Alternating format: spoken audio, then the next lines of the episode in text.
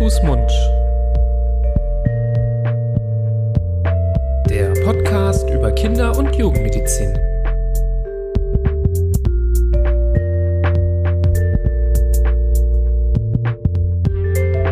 So, ihr Lieben, herzlich willkommen zu einer neuen Folge von Hand, Fuß, Mund. Hallo, lieber Florian.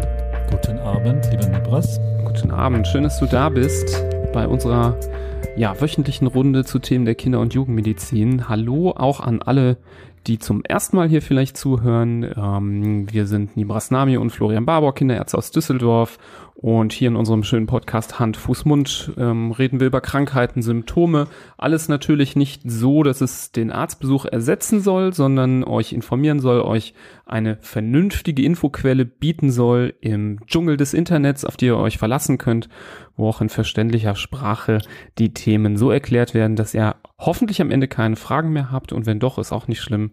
Ähm, wir geben aber unser Bestes und für heute haben wir uns ein wichtiges Thema rausgepickt, ähm, das einerseits wegen der jetzt wieder einsetzenden kühleren Jahreszeit. Wir gehen ja so gerade zum Aufzeichnungszeitpunkt dieser Folge in den Herbst wieder rein.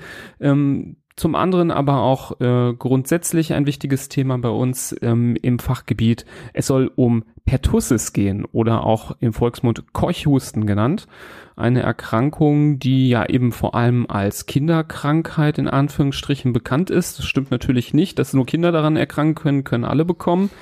Ähm, aber gerade Kinder, vor allem im ersten Lebensjahr, sind besonders gefährdet durch diese Krankheit, wenn sie sie bekommen. Deswegen ist es so wichtig. Es gibt auch dagegen eine Impfung. Ähm, und auch als Erwachsener sollte man einen guten Impfschutz haben in gewissen Situationen, ganz besonders. Und deswegen haben wir uns das Thema heute ausgesucht. Ist schon etwas, was man, denke ich, heutzutage seltener sieht, dank Impfungen, aber kommt immer mal wieder vor. Also ich kann mich da auch an eindrucksvolle Fälle ähm, erinnern aus, dem, aus der Vergangenheit. Ja, die bleiben einem nicht nur in Erinnerung, sondern vor allem auch im Gehör. Dieser Keuchhusten ist ja so ein ganz plagender Husten, gerade von den kleinen Kindern. Ähm, kann man nicht gut mit anhören, weil man merkt, wie, wie das die Kinder umtreibt und nicht zur Ruhe kommen lässt. Das, was du sagst, ist vollkommen richtig, wie immer, muss ich sagen. Aber ähm, ich glaube, die Zeiten, die schlagen gerade so ein bisschen wieder um. Ich glaube, Keuchhusten ist so ein bisschen in Vergessenheit geraten in den letzten Jahren auch wie wichtig es ist, ähm, sich dagegen impfen zu lassen. Ich glaube, das kommt aber jetzt wieder ein bisschen mehr, nicht zuletzt auch durch die Empfehlung an die Schwangeren, ähm, die sich ja gegen Keuchhusten sogar in der Schwangerschaft impfen lassen sollen. Das ist ja von der STIKO empfohlen, ist sicher gleich noch ein extra Punkt. Ähm, aber ich glaube, dadurch rückt das Ganze wieder so ein bisschen ins Vordergedächtnis, dass es schon einfach eine ernste Erkrankung ist. Weil ich glaube, in den letzten Jahren gab es schon eine ziemliche Impffaulheit, auch was Keuchhusten angeht. Wie du ganz am Anfang gesagt hast, viele glauben, es ist eigentlich eine Erkrankung der kleinen Kinder und dann brauche ich ja als Erwachsener sowieso nichts dagegen tun. Das stimmt ja nicht. Die ganz Kleinen sind schwer betroffen, aber auch die Alten können schwer betroffen sein mit Folgeschäden, also über 60-Jährige.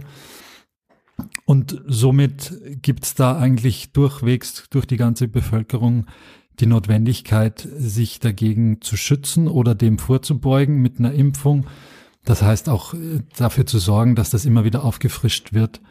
Und ich glaube, das rückt so ein bisschen wieder in die Köpfe hoffentlich und dann nimmt auch diese, dieser Schutz in der Bevölkerung wieder zu. Der war ja zwischenzeitlich so in den letzten Jahren, glaube ich, sind da nur knapp über ein Drittel der Personen ähm, aufgefrischt gegen Pertussis geimpft. Und das muss sich natürlich ändern, damit die Bevölkerungsgruppen geschützt werden, die besonders gefährdet sind. Vielleicht zum Einstieg ähm, eine Einleitung ähm, dahingehend, wie wird das überhaupt ausgelöst? Was äh, verursacht überhaupt Keuchhusten? Es ist eine bakterielle Erkrankung, ähm, die durch Tröpfchen übertragen wird, durch ein Bakterium, das eben auch so heißt wie die Krankheit, ähm, nämlich Bordetella pertussis. Es gibt auch noch ähm, ja so eine andere Form, sogenannte Bordetella parapertussis. Der Name klingt schon so ein bisschen para, also so ein bisschen ähm, ähnlich wie der Keuchhusten. Das sagt man eben so, weil man weiß, dass wenn man sich mit dieser Version ansteckt, der Verlauf äh, in der Regel etwas leichter ist. Der ähm, klassische Pertussis-Erreger Bordetella pertussis macht eben diese schwerere Form. Ähm, und es dauert auch eine gewisse Weile, bis man sich, ähm, ja, wenn man sich angesteckt hat, Symptome zeigt. Das kann durchaus auch mal ähm, zwei bis drei Wochen sogar anhalten, kann aber auch so nach fünf bis sieben Tagen schon losgehen. Und umgekehrt, wenn man die Erkrankung hat und, ähm, sagen wir mal, nicht antibiotisch auch behandelt wird, und das kann bei Erwachsenen vor allem, die mal erkranken, auch durchaus mal sein, weil es sie eben nicht so krank macht und sie einfach nur einen sehr hartnäckigen Husten haben über längere Zeit, ähm, kann das auch sehr lange ansteckend sein, ähm, über wirklich mehrere Wochen. Nur wenn man es wirklich behandelt mit einem Antibiotikum, dann ist es so nach fünf bis sieben Tagen dann wieder vorbei mit der Ansteckung. Und das ist vor allem wichtig zu wissen, eben auch wenn man als Erwachsener erkrankt, ähm, wenn Kinder in der Nähe sind, vor allem Säuglinge, wir haben es schon gesagt, das ist gerade im Säuglingsalter ziemlich gefährlich, gerade in den ersten zwei Lebensmonaten. Ähm, vielleicht kann man von hier schon den Weg so Richtung der Prävention auch schlagen, bevor wir so richtig ähm, ja, die Pertussis-Erkrankung nochmal beschreiben, weil wie gesagt, die kommt ja eher seltener vor, dank eben diesem Impfschema, das es ja gibt. Wie du sagst, also die in den ersten zwei Monaten sind die Kinder besonders gefährdet. Nicht nur, weil sie da einfach im, im Lebensverlauf gesehen das äh, naivste Immunsystem haben, abgesehen vom Nestschutz, den sie von der Mama mitbekommen. Ähm, und es gibt halt auch noch keine Impfungen zu dem Zeitpunkt. Die ersten Impfungen, eben auch die gegen Pertussis, werden ab dem zweiten oder ja ab dem zweiten Lebensmonat durchgeführt. Das heißt, vorher gibt's äh, keinen Schutz dagegen. Und diese Erkrankung führt dann halt bei den Kindern, gerade bei den Kleinen, nicht nur zum Husten und nicht nur zum Krankheitsgefühl, sondern das Gefährliche ist, dass es richtige Atemaussetzer geben kann, sogenannte Apnoen. Und äh, diese ja, kurzen Atemstillstände, die sind wirklich höchst gefährlich für die, für die Neugeborenen. Und die gilt es zu vermeiden und die, vor denen soll man sie schützen. Die Impfung, wie gesagt, ist von der STIKO empfohlen, natürlich auch für die, für die ganz Kleinen, ist aber erst nach der zweiten Impfung wirklich wirksam. Ähm, das heißt, es dauert schon ein paar Wochen und Monate, bis so ein Neugeborenes dann wirklich einen Schutz aufgebaut hat. Und wenn da in der Umgebung jemand dieses Bakterium verbreitet, dann kann es eben gefährlich werden. Und das Bakterium kann wirklich äh, mannigfaltig verbreitet werden, nicht nur durch Tröpfcheninfektion, sondern auch auf Oberflächen kann das dann, können diese Spuren von äh, diesen Bakterien da übertragen werden. Also da muss man schon äh, gut hygienisch äh, aufpassen, gerade in Krankenhäusern, in Pflegeeinrichtungen oder auch in, in Geburtskliniken eben, dass sowas nicht eingeschleppt wird. Ja, super. Du hast schon erwähnt, wann die erste Impfung losgeht, wenn die Kinder zwei Monate alt sind. Ähm, die zweite Impfung folgt dann mit vier Monaten und die dritte ist dann so ab elf, zwölf Monaten vorgesehen. Das ist quasi dieses klassische erste Lebensjahr Impfschema mit diesen ähm, in der Regel sechsfach Impfstoff. Und ich finde, die, ähm, die Impfung gegen Pertussis ist damit einer der wichtigsten und Schlüsselelemente von dieser, von dieser Impfung. Natürlich sind da auch andere Sachen dabei, die ja eben zum Beispiel ähm, wie Polio sehr, sehr gefährlich sind, aber ja in unserem Breitengraden sehr, sehr oder extrem selten geworden sind, ähm, da diese Impfung eben von Pertussis bei Erwachsenen häufig ja verschludert wird, aufzufrischen, glaube ich, laufen schon so einige Erwachsene rum, die mit diesen Bakterien um sich äh, schleudern. Und ich finde, es ist das beste Gegenargument, ähm, diese Pertussis-Impfung gegen Menschen, die behaupten, dass man im ersten Lebensjahr ähm, ja eben das Kind noch nicht impfen sollte, was wir ja hier schon öfter mal als äh, ja leider ziemlichen Schwachsinn deklariert haben. Ähm, die, die Kinder sind sehr, sehr gefährdet im ersten Lebensjahr, wenn sie nicht geschützt sind gegen Pertussis. Deswegen wieder Spoiler, kommen wir gleich nochmal zu, die Impfung für Schwangere im dritten Triminon, um diese Lücke zu schließen zwischen Geburt und erster ähm, Sechsfachimpfung. Eine wirklich essentielle Sache, die jetzt schon eine große Wirksamkeit zeigt. Ähm, also ein wirklich ähm, ziemlich, ziemlich wichtiger Punkt oder drei wichtige Punkte im ersten Lebensjahr des Kindes. Ähm, und das Ganze wird in der Regel nochmal aufgefrischt, so mit fünf bis sechs Jahren und äh, noch ein zweites Mal aufgefrischt äh, mit neun bis 16 Jahren. Das klappt, wie gesagt, bei den meisten, weil sie dann im Rahmen der U-Untersuchung das beim Kinderarzt noch bekommen. Aber wie gesagt, eben diese Erwachsenenauffrischung, die findet halt selten statt. Und da kommen wir vielleicht auch später nochmal zu, ähm, wenn wir über die Prävention sprechen, was man noch so tun kann. Das ist aber mit die wichtigste präventive Maßnahme, dass man alleine schon mal das Kind gegen Pertussis impft. Und vielleicht noch äh, als äh, Info, dabei handelt es sich um einen Totimpfstoff. Genau, also Thema Totimpfstoff bis vor einigen Jahren, so 80er, 90er Jahre, hat man noch ähm, einen Impfstoff verwendet, wo man das Bakterium abgetötet hat und dann trotzdem die Zelle verimpft hat, die zwar nicht mehr die Erkrankung auslösen konnte, aber der Körper hat an der Oberfläche der Zelle die ähm, Proteine und die Antigene erkannt und hat gemerkt, oha, das ist äh, fremd und schlecht und dagegen bilde ich jetzt Antikörper und hat dann das Immunsystem sozusagen ähm, arbeiten lassen. Das ist grundsätzlich mal der richtige Weg gewesen, aber dadurch wurden auch verschiedene Stoffe noch, ähm, die da mit dem Bakterium zusammenhingen und durch das Bakterium ähm, dann verbreitet wurden, übertragen in den, in den menschlichen Körper und die wiederum hatten das Potenzial, ähm, zum Beispiel hohes Fieber auszulösen. Und das, dann kam es in der Folge bei den Kindern häufig zu hohem Fieber und hohes Fieber, das schnell steigt. Äh, das hatten wir auch schon in einer Folge ausführlich behandelt, kann äh, einen sogenannten Fieberkrampf auslösen, der in den allermeisten Fällen ja nichts Schlimmes ist und fast schon was harmloses ist, aber man will natürlich nicht, nachdem man beim äh, Arzt war, sein Kind impfen hat lassen, dann äh, ein paar Tage später äh, hohes Fieber oder einen Fieberkrampf haben. Das war früher. Ähm, das wurde geändert. Mittlerweile wird nicht mehr das ganze Bakterium, tot, das ganze tote Bakterium mit verimpft, sondern nur noch diese Proteine und nur noch diese Antigene von der Zelloberfläche. Und damit kommt es nicht mehr zu so einer Reaktion. Was man aber hier noch beachten muss, ist, dass mm, es unterschiedliche Stämme gibt auch von diesen Bakterien. Und wenn die Oberflächenantigene hier nicht übereinstimmen, dann ist eine Impfung möglicherweise nicht wirksam. Und deswegen ist es auch wichtig, dass man es immer wieder auffrischen lässt, wenn es auch zur Ausbildung neuer Stämme kommt, dass man hier sozusagen immunsystemtechnisch auf dem neuesten Stand bleibt quasi ein, ein, Update, ein Update, ein Update macht, ein Impfupdate. Ähm, genau, so kann man das sehen.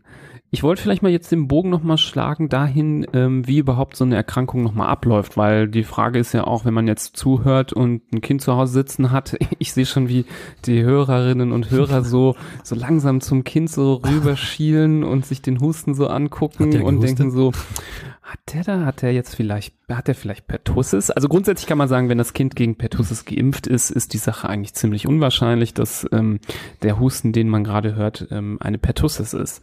Ähm, dennoch äh, gibt es Anzeichen. Die Krankheit läuft erstmal so ab, dass man es gar nicht checkt, äh, um es so ganz äh, lapidar zu sagen, weil am Anfang so circa ein, zwei Wochen, der Medizin nennt man das Stadium Katarale, ähm, sind die Symptome ziemlich unspezifisch. Die Kinder husten, ja, das mutet aber erstmal wie so ein normaler Virusinfekt an. Ähm, in der Regel ist auch dieses Stadium nicht von besonderen Temperaturen begleitet. Das kann mal ein bis zwei Wochen auch andauern. Ähm, und erst wenn das nächste Stadium, das sogenannte Stadium Convulsivum beginnt, dann ähm, wird einem vielleicht klar, äh, wenn man die äh, Zeichen kennt, dass es sich um eine Pertussis-Infektion handeln kann. Und klar, Schlüsselsymptom ist einfach dieser extreme Husten, der richtige Anfälle verursachen kann.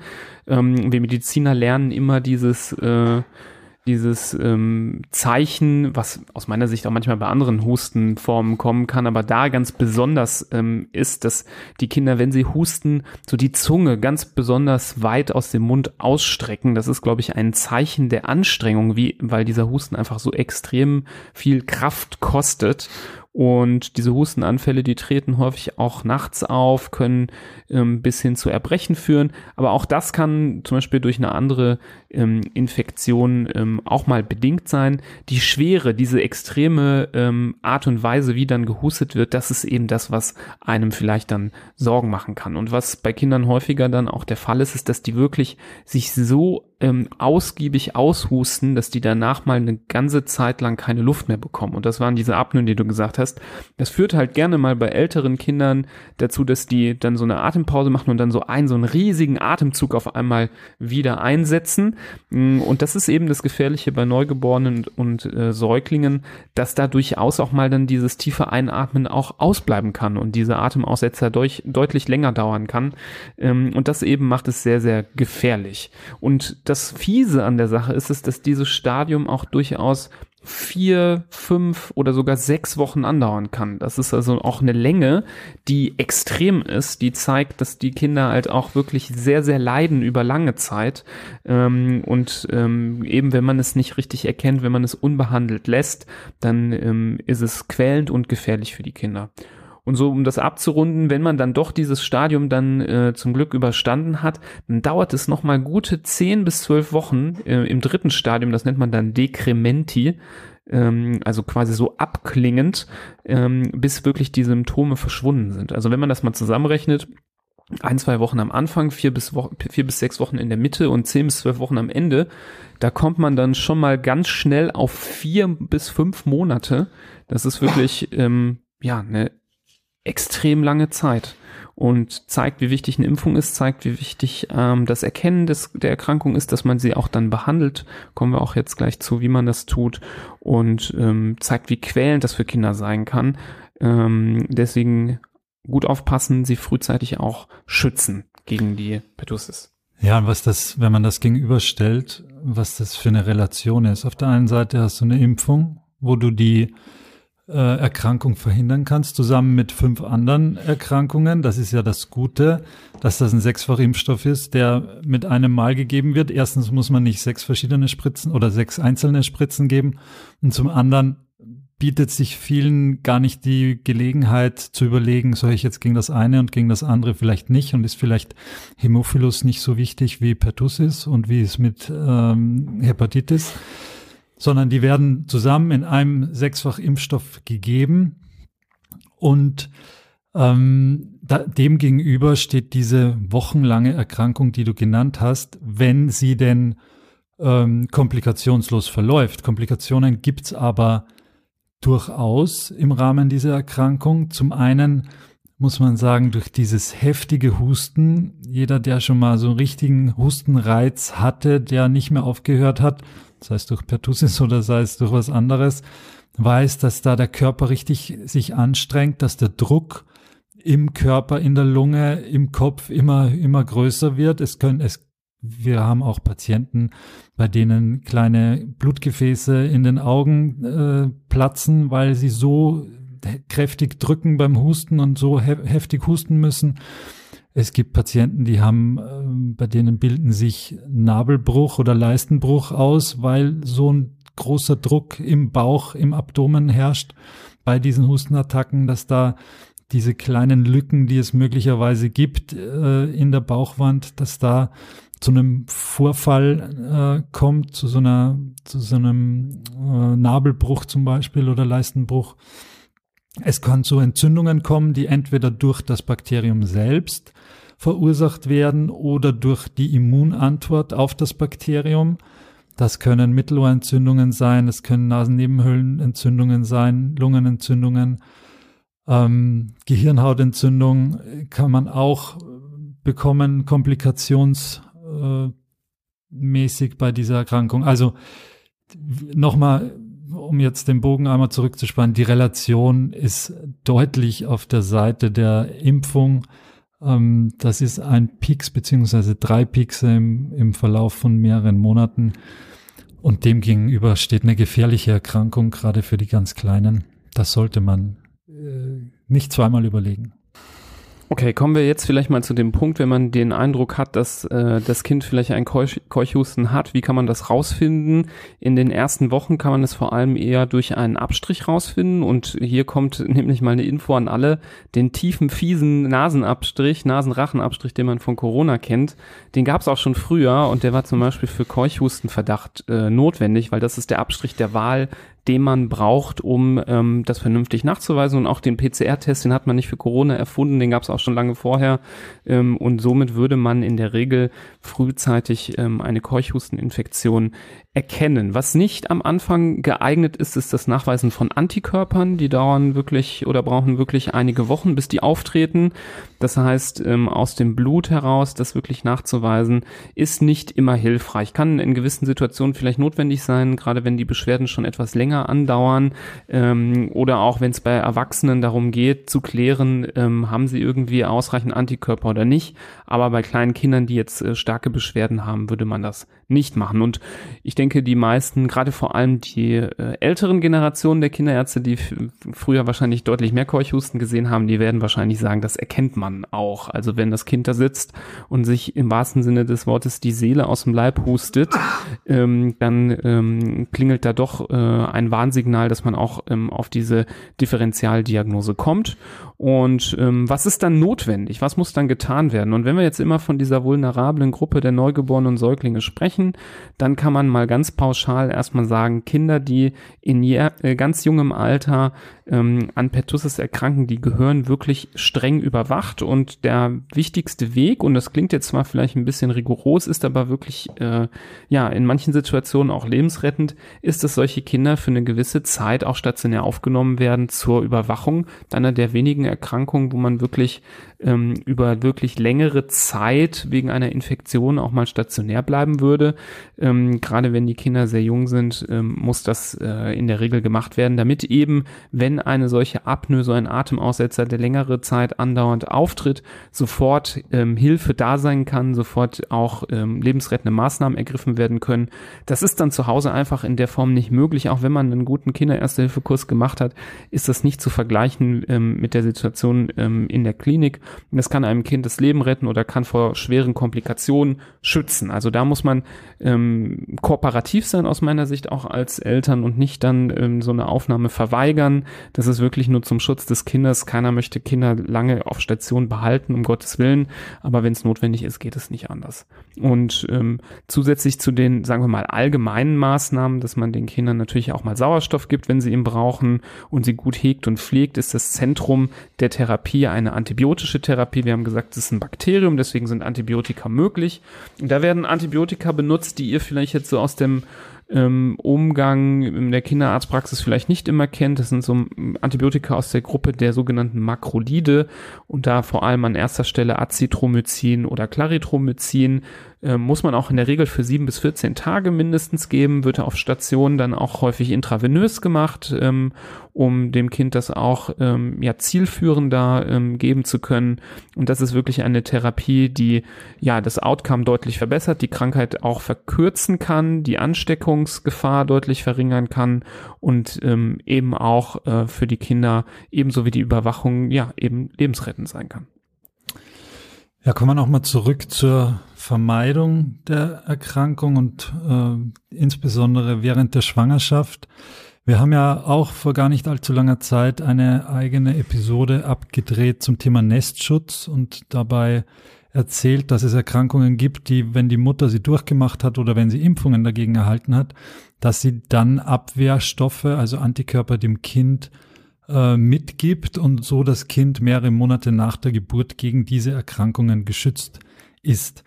Bei Pertussis ist das bisschen weniger gut, ähm, weil die, also hoffentlich haben die wenigsten Mütter Pertussis mal durchgemacht und deswegen Antikörper, aber es sollten ja trotzdem alle geimpft sein, aber die die Anzahl der Antikörper nimmt nach einer Impfung relativ schnell ab. Und relativ schnell heißt, dass sogar Schwangere, die ein, zwei Jahre vor der Schwangerschaft geimpft worden sind, dann auch nicht mehr wirklich so viele Antikörper zur Weitergabe an das ungeborene Kind äh, zur Verfügung haben.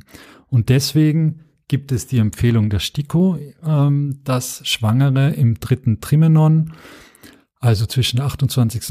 und 32. Schwangerschaftswoche, eine extra Impfung gegen Pertussis bekommen sollen. Wenn sich eine Frühgeburt abzeichnet, dann soll, soll diese Impfung schon früher durchgeführt werden, nämlich im zweiten Trimenon. Und dann ist die, ist die äh, Anzahl der Antikörper so hoch und hoch genug, dass es auch einen guten Schutz oder möglichst guten Schutz für das Kind dann nach der Geburt und bis zur ersten Impfung gibt. Und dem ist auch in der äh, Art und Weise nicht wirklich viel hinzuzufügen. Das ist empfohlen von oberster Stelle, auch von, ja, wir sind nicht die unterste Stelle, aber auch von unserer Stelle ist es empfohlen. Und das ist äh, sicher eine sinnvolle Angelegenheit, wenn es um den Schutz der ganz frisch neugeborenen Kinder geht. Ja, das ist wirklich, ähm, finde ich, eine tolle tolle Erkenntnis der Medizin, dass man heutzutage so vieles weiß, dass man ähm, schon so äh, gezielt ähm, Impfungen zu gewissen Zeitpunkten einsetzen kann, um dann zum Beispiel Kinder für eben gewisse ähm, gefährliche Phasen, zum Beispiel die ersten zwei Lebensmonate vor der ersten Impfung, dann auch noch zu schützen. Also es ist wirklich aus meiner Sicht eine tolle Sache, ähm, luxuriöse Medizin kann man fast schon sagen, dass man dann ähm, auch über solche Sachen sich Gedanken macht und ähm, die Kinder dann vollumfänglich schützt. Und die, die Daten zeigen ja auch schon, dass jetzt ähm, die Fälle auch in den ersten zwei Lebensmonaten deutlich zurückgegangen sind. Und man muss sagen, wenn man Kinder mitbekommen hat in der Klinik, dann waren das entweder so sehr kleine Kinder oder eben ungeimpfte Kinder, wobei ich sagen würde, ungeimpfte waren sogar vielleicht was häufiger, also ältere Säuglinge, die aber nicht geimpft waren, eben aus ja leider nicht ganz vernünftigen Sorgen heraus und ähm, deswegen eine tolle Sache, dass man jetzt ähm, eben auch da schon während der Schwangerschaft den Kindern einen tollen Schutz mitgeben kann. Was ist jetzt, wenn man zum Beispiel ähm, eine Situation hat, dass man ja, ähm, Kontakt hat ähm, zu jemandem, der eine Infektion hat und das Kind zum Beispiel in der Nähe hat. Also man ist zum Beispiel ein Elternteil von einem jungen Kind, das noch nicht geimpft wurde und hatte selber Kontakt zu jemandem, der Keuchhusten hat, dann wird auch sogar für die Kontaktperson eine sogenannte ähm, Chemoprophylaxe das heißt, dass sie Antibiotikum dann prophylaktisch einnehmen, ohne dass sie Beschwerden haben, ähm, auch empfohlen. Da gibt's auch gute Infos ähm, ähm, bei der STIKO oder beim ähm, RKI. Da könnt ihr auch nochmal nachschauen. Wir können euch das auch nochmal verlinken, falls so eine Situation mal eintritt. Also ähm, das sollte ähm, berücksichtigt werden und auch das Kind selber, wenn man wirklich die Sorge hat, ähm, dass da ein solcher Fall besteht. Das kann ja zum Beispiel bei Geschwistern sein, dass zum Beispiel ein Geschwisterkind Keuchhusten bekommt, was ein bisschen älter ist und im Haus ist aber noch ein Neugeborenes. Dann kann man auch ähm, das äh, junge Kind schon präventiv behandeln mit einem Antibiotikum Antibiotikum. Auch das hilft dabei, es zu schützen. Da sollte man auf jeden Fall ausführlich mit dem Kinderarzt oder der Kinderärztin über das Thema sprechen, ähm, denn die wissen in der Regel sehr, sehr gut Bescheid, wer eine Prophylaxe dann einnehmen soll, ähm, eben um einen solchen schweren Verlauf auch abzuwenden. Auch sicherheitshalber dann, wenn man ähm, vielleicht äh, eine Impfung auch in der Schwangerschaft hatte. Man möchte dann, denke ich, nichts riskieren, also sollte man das definitiv gut besprechen und sich nicht immer nur ja ganz zurücklehnen und sagen, ähm, ich hatte ja meine Impfung, dann wird alles gut sein, der Kontakt kann ganz ungestört stattfinden, sondern lieber vorsichtig sein, aufpassen, denn diese ja, Pertussis-Infektion ist ziemlich äh, tückisch. Ich habe noch Zahlen gefunden, da geht es aber eher um die weltweiten Erkrankungen. Ähm, das ist schon was länger her, aber ähm, es gibt schon äh, weltweit, ähm, gerade in ärmeren Ländern, ähm, mehrere hunderttausend Todesfälle mhm. durch ähm, Keuchhusten. Pro Jahr. Und mhm. pro Jahr, genau. Ähm, also das möchte man ähm, dann dennoch, auch wenn es jetzt im Vergleich zu anderen Erkrankungen immer noch äh, selten klingt und bei uns in den Breitengraden schon relativ äh, rar ist, dass es so einen schweren Verlauf nimmt, nicht riskieren für das eigene Kind. Denn wir haben einfach nur so gute Zahlen, weil es eben gute Impfungen gibt und weil die meisten Kinder geimpft sind. Ich habe Zahlen gesehen von äh, 2017, 2018 rum, dass da über 90 Prozent der Kinder einen guten Schutz hatten. Aber das waren dann schon sieben, acht Prozent, die gefehlt haben wiederum aus der Altersklasse. Und das ist schon eine Frage, die man sich, die man sich dann stellt, wieso eigentlich? Wieso sind sieben bis acht Prozent, die da fehlen bei so einer grundlegenden Sache, die eigentlich so ähm, ja easy zu machen ist und von den Kindern in der äh, in der Regel auch wirklich gut vertragen wird. Ähm, das ist dennoch zu wenig, finde ich. Ja, man braucht sich nur in die Situation reinversetzen, dass wenn diese sieben bis acht Prozent äh, bei einem vorbeigehen, wenn man gerade mit dem Neugeborenen äh, spazieren geht im Kinderwagen und gut, die, die Situation, dass die jetzt dann in Kinderwagen reinhusten, äh, stellt sich hoffentlich nicht, aber nichtsdestotrotz, die, die Infektionen werden natürlich in irgendeiner Weise übertragen und da hört halt jede ähm, jedes Verständnis auf, wenn dann solche Bevölkerungsgruppen oder eben die ganz Kleinen dadurch so gefährdet werden. Was ich jetzt noch vergessen hatte, eben bei den präventiven Maßnahmen, natürlich auch so die Umgebungspersonen, deren Impfschutz auch checken. Also zum Beispiel, wenn man als Familie ein äh, Kind erwartet, was bald geboren wird, dann sollte man in der Familie gucken. Gerade bei den Erwachsenen ist das ja eben das Problem.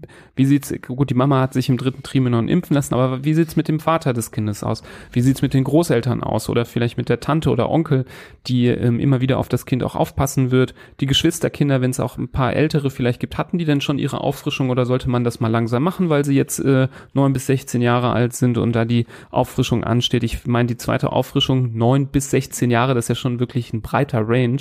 Und ähm, gerade wenn die Kinder dann vielleicht neun oder zehn sind, dann macht man die doch eher, eher eben ein bisschen früher, diese Auffrischung, als dass man länger wartet. Also da auch nochmal ähm, in der Umgebung äh, durchgucken. Ähm, ich glaube, man muss nicht so paranoid sein, dass man ähm, jetzt das Kind niemand die Hand gibt, bevor man nicht den Impfpass gesehen hat und gecheckt hat, ob die Pertussis-Auffrischung geklappt hat. Mhm.